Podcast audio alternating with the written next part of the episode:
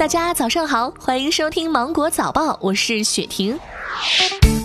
湖南株洲的宝妈李女士在给六个月大的宝宝小易添加辅食鱼肉的时候，没有经过过滤，导致一点七厘米长异形鱼刺卡进了孩子的生门，被紧急的送入湖南省人民医院。该院儿童医学中心的主任钟李丽表示，孩子被鱼刺卡入的时间有一天之久，鱼刺为尖锐的异物，卡在喉声门部，为气道最狭窄的部位，很容易刺破血管，引起出血窒息，十分危险。家长在为宝宝添加加辅食的时候，应该选择安全的食材和适合的加工方式，帮助孩子健康成长。近日，在杭长高速的某隧道里，一辆白色小车因轮胎故障停在了超车道上。车内乘客下车查看时，后方两辆车避让不及，接连撞车。该男子在躲避时，又与后方驶来的车辆擦肩而过，最后连滚带爬躲到一边。警方表示，后车没有保持安全的距离，要负全责。近日，安徽芜湖民警巡逻时发现两名走失儿童。民警将孩子抱上警车，并沿街的帮其寻找亲人。十分钟后，找到了刚跳完广场舞的爷爷。原来，爷爷晚上带着两个孙儿散步，看到广场舞方阵，自己心里痒痒，就跟着大家伙跳了起来。民警对孩子的爷爷进行了批评教育，让他今后一定要好好的照顾孩子。上海迪士尼乐园上海迪士尼度假区将于五月十一号重新开放。五月八号上午的八点开始，乐园的门票重新发售。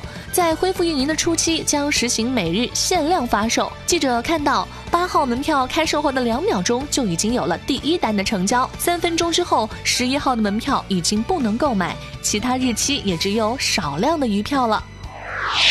随着气温的不断攀升，蛇也热得不耐烦的频频出动了。五月六号，贵州贵阳市民家的窗台、公园凉亭、集贸市场等地现出了这样的不速之客，消防紧急捉捕。贵阳南明区消防一天处置了五起蛇警，称创纪录了。最后抓获了一条二十厘米的迷你菜花蛇，消防员称看起来像蚯蚓，超可爱。抓获的这些蛇都被消防员放归大自然了。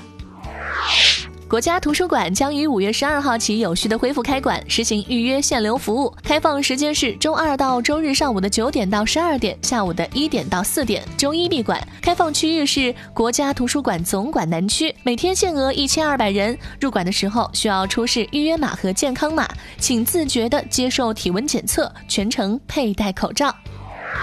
日本近日将紧急事态宣言延长到今年的五月三十一号。为了让大家减少外出，日本近畿大学在官方推特上展示了一款金枪鱼口罩的模板，让大家能在家里 DIY 的立体幼鱼口罩套。大家只要用 A 三、A 四纸打印剪裁，就能够自制出来。剪纸分为两个部分，前面是戴在脸上的鱼嘴，后面的尾巴则通过发卡固定。金枪鱼口罩公开之后，引发了网友的热议。有网友说，这外外形太过写实了，能够让人自觉的保持社交距离。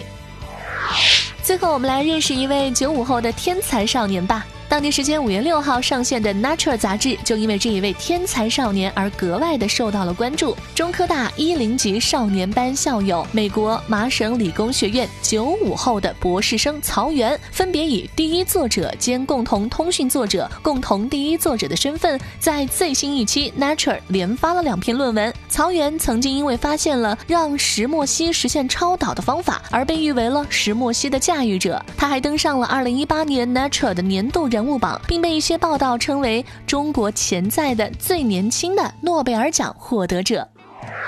好了，以上就是今天新闻的全部内容。我是精英九五电台的雪婷，祝你度过美好的一天，拜拜。